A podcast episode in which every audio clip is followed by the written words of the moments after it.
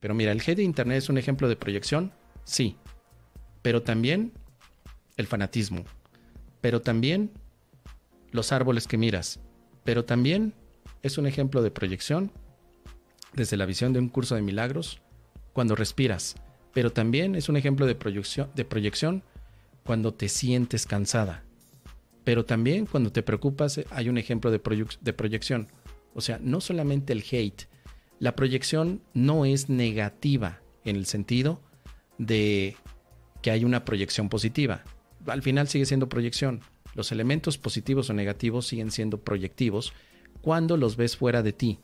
Si tú dices, el hate que le está cayendo a esta mujer o que le cayó no tiene nada que ver conmigo, pobrecita de ella, eso es proyección.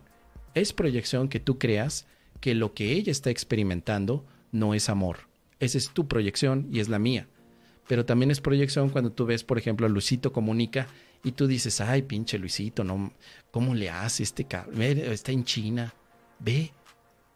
Qué, qué, orgullo que sea mexicano. Ay, mi mexicano, ¿cómo no? Viva México. Claro que sí, México está marcando. Mira, déjame contarte, la mejor comida del mundo es la mexicana. Eso también es proyección.